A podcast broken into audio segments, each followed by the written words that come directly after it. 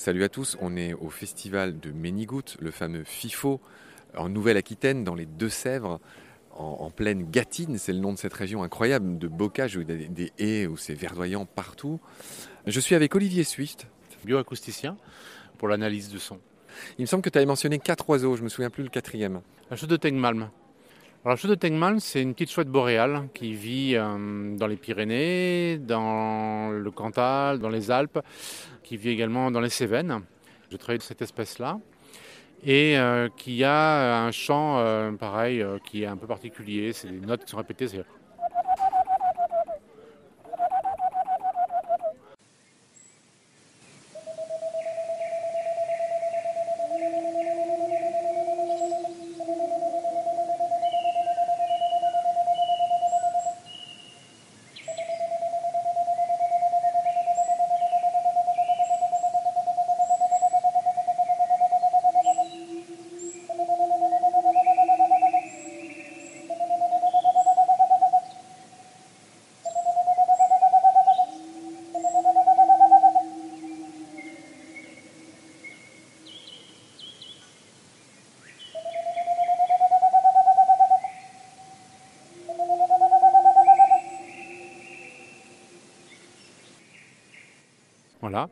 C'est un oiseau qui chante très tôt dans l'année, donc la plupart des, strigiformes, c'est-à-dire les strigiformes, c'est les chouettes et les hiboux, qui euh, chantent assez tôt dans l'année, se reproduisent généralement vers février, mars, voire plus tôt pour certaines espèces.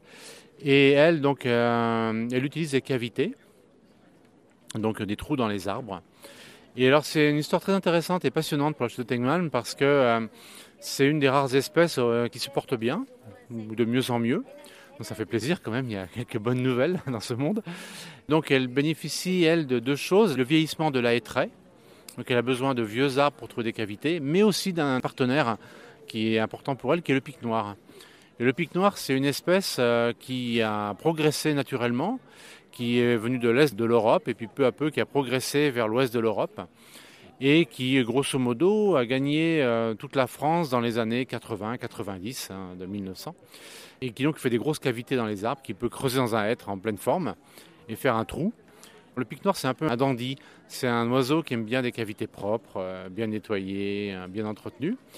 Lorsque la chouette de Tengmalm occupe ces cavités, elle, c'est plutôt une souillonde, mais pour des bonnes raisons. C'est-à-dire qu'elle a vraiment peur de la martre. Et la martre est un oiseau qui donc un, oiseau, un mammifère qui grimpe le long des troncs, donc une espèce de fouine, une fouine arboricole et qui euh, se repaît euh, de, poussins et d'œufs, mais si possible adultes si elle peut. Et la chaude de Tegmalm, pour éviter d'être trahi de sa présence, ça fait toutes ces pelotes de réjection dans le nid. Donc au départ, la cavité fait 40 cm de fond. Et puis au fur et à mesure que les jeunes régurgitent leur pelote de réjection, ben, ils montent peu à peu sur leur pelote. Et en fin de reproduction, ils arrivent en haut du nid, en haut du trou. Et ils sont prêts à partir et, le nid est rempli de pelotes de réjection. Et donc là, il y a toute une faune d'insectes particuliers qui vont se nourrir de ces pelotes de réjection.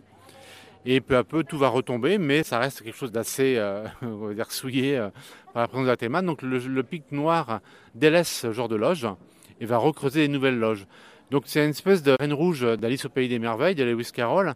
Plus il y a de trous dans le gruyère et plus c'est un peu ça, c'est-à-dire que plus il y a de pics noirs, plus il y a de trous, euh, plus il y a de euh, choix de Tegmalm, moins il y a de trous disponibles pour le pic noir, et donc plus le pic noir va refaire à nouveau des trous. Et donc on a une espèce d'accumulation comme ça de, de jeux de trous. Donc il faut quand même des êtres d'une certaine taille pour que le pic noir puisse faire l'éloge. Donc c'est un peu l'éloge du pic noir. il va peu à peu donc favoriser la chute de Tegmalm. Et on a une chute de Tegmalm qui s'installe de plus en plus et dans les Pyrénées et euh, dans les Cévennes. L'objectif du parc national des Cévennes, puisque c'est une commande de leur part, eh bien, c'est donc de pouvoir euh, suivre leur tegmalm sans les déranger, mettre des, pièges euh, sons, donc euh, voilà, et, de, connaître en fait sa population, de pouvoir faire des comptages éclairés sur l'identification individuelle des tegmalms. Et ça marche vraiment bien. Oui, Olivier, hier, je, parlais à une dessinatrice euh, qui s'appelle Elsa Bugot, je crois, qui a dessiné une chouette de Tegmalm magnifique. Et on, voilà, on voudrait dire que c'est une des plus jolies euh, chouettes en France. C'est aussi une des plus petites. Elle fait quasiment la taille d'une chevêchette, si je dis pas de bêtises, ou d'une chevêche, un peu plus, ouais. Euh, elle a un beau masque blanc.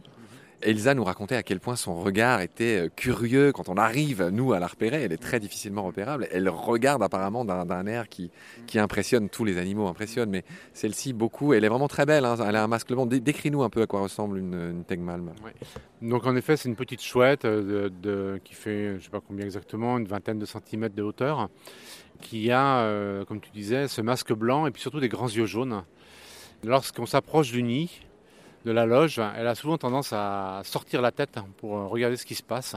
Donc c'est très surprenant parce qu'on voit un trou noir, puis tout d'un coup, paf, on a une face qui, bouge complètement le trou noir avec deux grands yeux jaunes et elle suit chaque mouvement.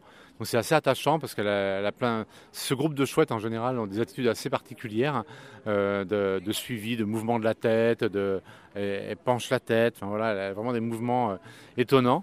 Et je sais que pour avoir mis un, piège passif euh, pour euh, enregistrer cette chouette-là euh, pas loin d'une loge, eh bien la, femelle est sortie et a suivi chacun des mouvements en suivant le, mouvement des mains. Enfin, voilà. Et c'est c'est très attachant, c'est très touchant.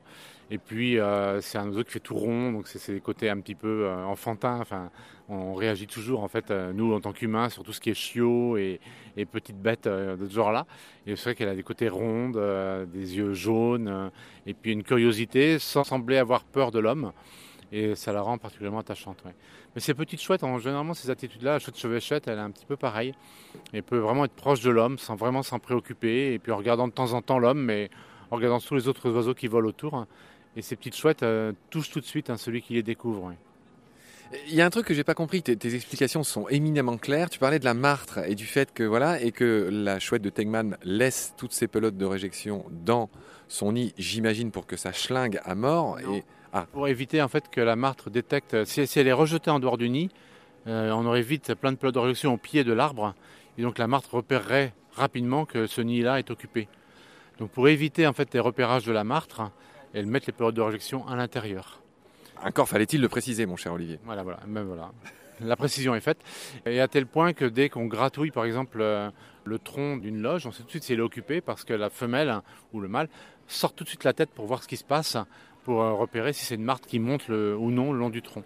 Donc elles sont très sensibles au moindre bruit sur le tronc parce qu'elles savent euh, que tu, veux dire que même s'il y a un nid, par exemple, je dis n'importe quoi, à 12 mètres de haut, je sais pas à quelle, altitude elles font euh, leur nid, à 1 ou 2 mètres du sol, c'est-à-dire à taille humaine, tu grattes le tronc et elles le sentent. Oui, complètement. Et du coup, tout de suite, elle vérifie si euh, c'est une martre ou pas.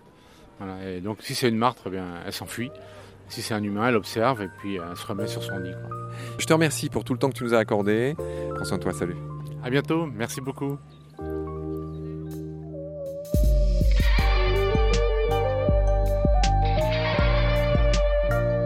C'est la fin de cet épisode, merci de l'avoir suivi.